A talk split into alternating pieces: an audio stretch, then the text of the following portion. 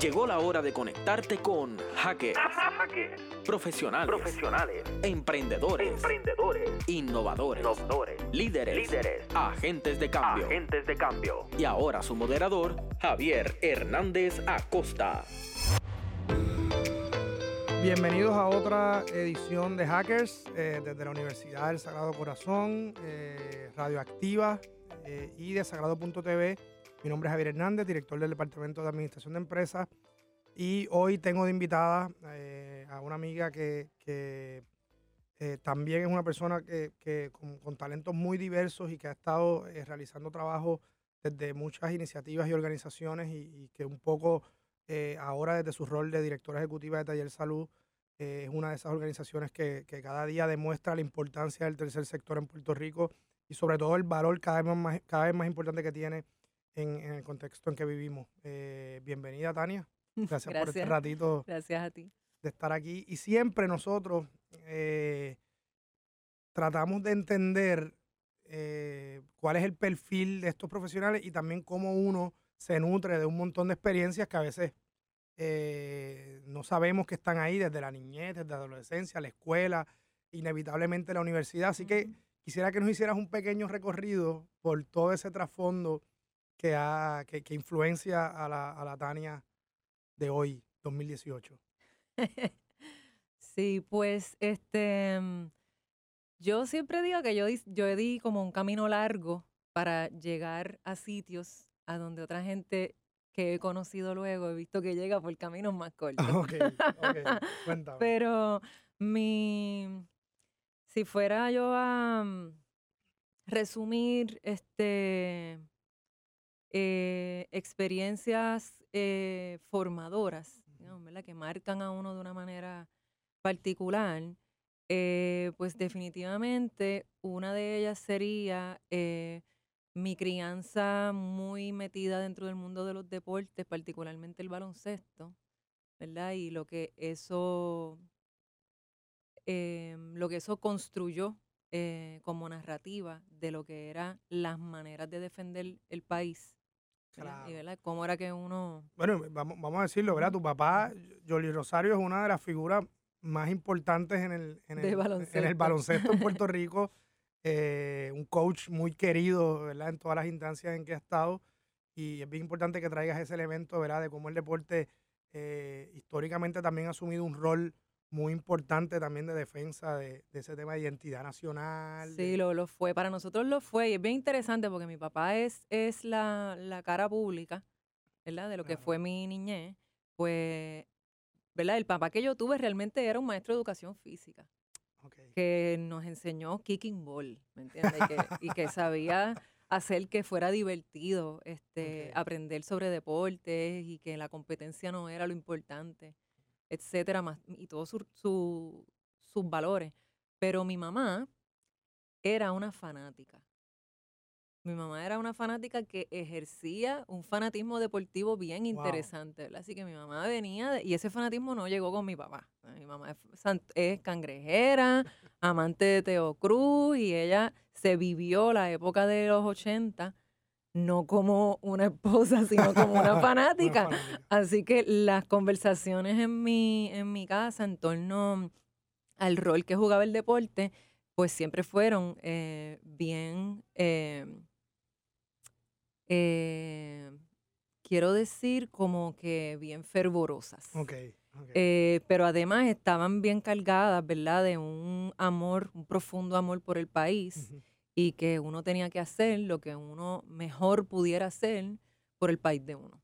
Y que si eso era este, una yompa, pues era una yompa, Claro. ¿verdad? Sí. claro. A mí no se me dan bien las yompas, pero la ¿verdad? analogía funciona para si, se, todo. si se te da, pues fantástico. Claro. Así que eso definió mucho mi, mi relación este, de amor eh, por Puerto Rico y por los puertorriqueños y las puertorriqueñas.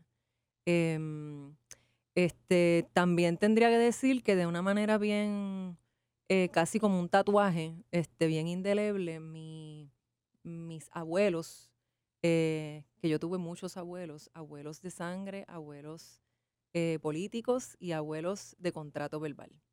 Eh, y tuvieron una influencia bien grande en mi vida, todos ellos, particularmente los que tuve la dicha de disfrutar hasta mi adultez. De Que yo llegué a cumplir 26, 30 años y tenía abuelas y abuelos vivos y presentes. Y de verdad que me, me enseñaron muchas cosas sobre, em, sobre el tiempo, sobre el paso del tiempo, sobre el perdón, sobre cómo, eh, qué cosas quedan al final, qué, ¿verdad? Cuando termina tu vida, qué es lo que, qué es lo que tú guardas en esa cajita, ¿verdad? ¿Cuáles son las cosas que, que uno preserva y los motivos de eso y los afectos?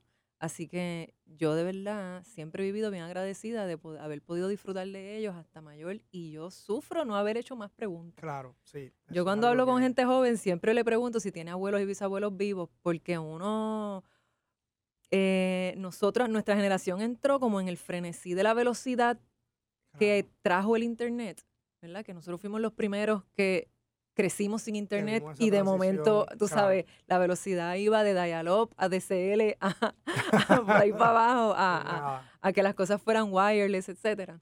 Y mm, mis abuelos este, me daban como un ground de que hubo un tiempo que no era tan tanto tiempo atrás, que las cosas eran bien diferentes y que las cosas se habían hecho de unas formas que no debían ser descartadas solo porque fueran viejas. ah, wow. Y eso tiene una, una importancia grandísima en lo que en lo que uno hace, ¿no? Definitivo. Y, y en la, el, profesionalmente, ¿en qué momento tú empiezas a decir, cuando yo vaya a la universidad o en Mm. la universidad, esto es lo que yo quiero y este es el camino que... Bien jovencita también. Este, yo también este, recibí como que una, una, buena, una buena combinación, no sé, creo que estaba todo bien matizado por el tema del amor por el país, pero realmente la, la, yo fui mucho al teatro de niña.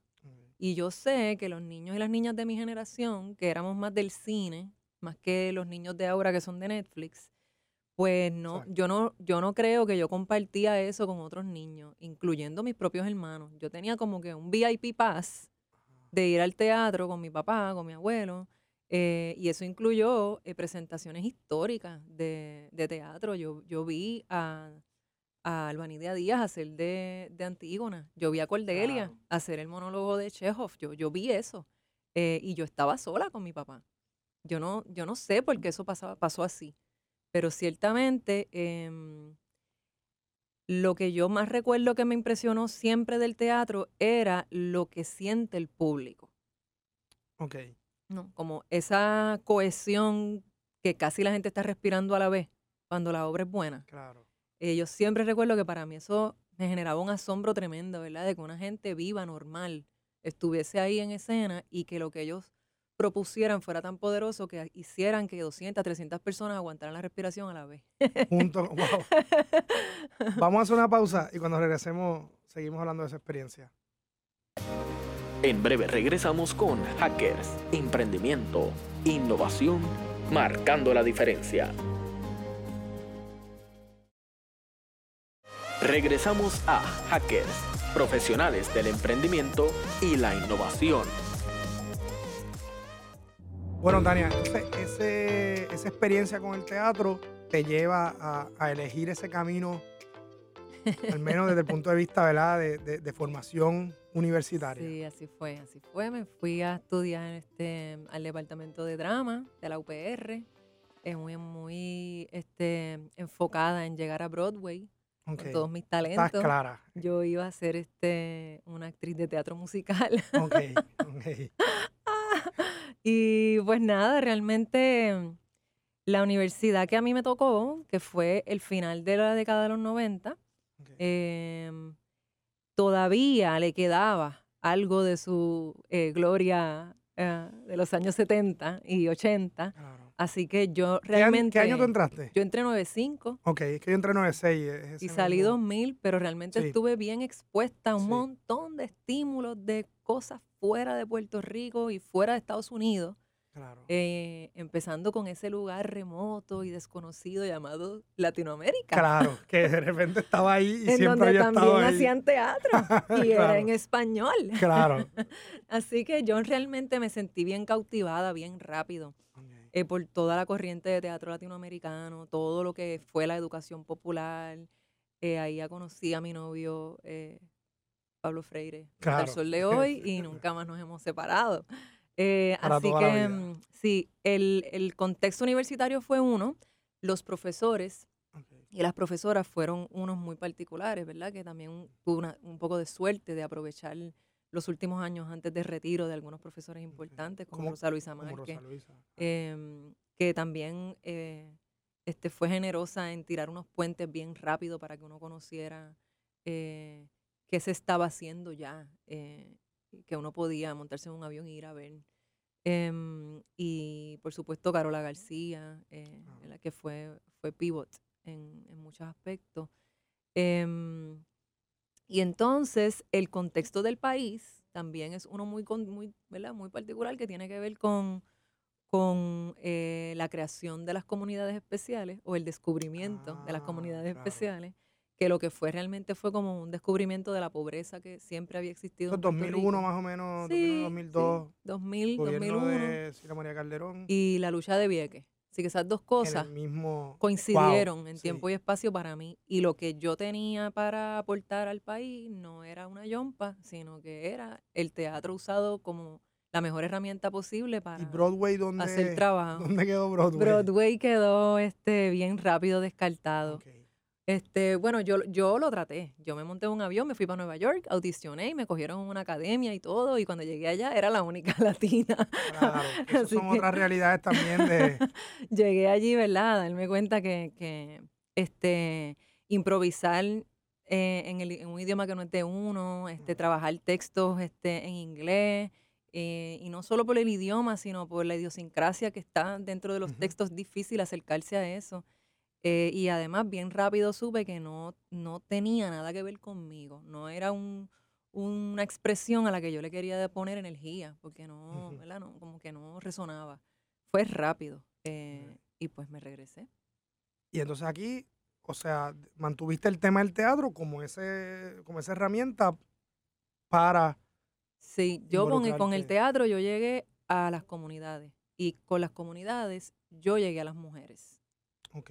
Y con las mujeres es que yo llegué al feminismo. Ah, ya, ya. ¿Qué, cuál, era el, ¿Cuál era el escenario? Y, y estamos hablando también en, una, en un momento, si, si seguimos ese timeline, eh, tú estás recién graduada, ¿no? Y, Sí, y, estás sí, sí, involucrándose 21 con... añitos. ¿qué, qué uno ve, e- qué uno, cuál es ese, cuál es ese reality check con, con la realidad de esas comunidades que, como tú bien mencionas, siempre han estado ahí, pero de repente se crean proyectos de comunidades especiales y es como que, ah, Sí. wow, míralas. Sí, pa- Eh, para mí fue, fue bastante impactante. Yo no, yo no venía de un contexto ni de pobreza, ni de mm, ni de exclusión social, digamos. O sea, no, no venía ni yo ni mi familia, veníamos de ni de barriada, ni de caserío. Así que eso eran realidades que yo totalmente desconocía. Em, y eh, y tampoco venía de un contexto de demasiado privilegio. Así que era como un glitch, ¿no? Claro. Como que era de un contexto de, de gente trabajadora clase media matándose para pagar hipoteca y colegio. Sí. Y que no. ¿verdad? Que no les daba tampoco para nada. Nosotros no viajamos nunca, yo no sabía hablar francés, yo no sabía, eso, eso no era mi realidad tampoco.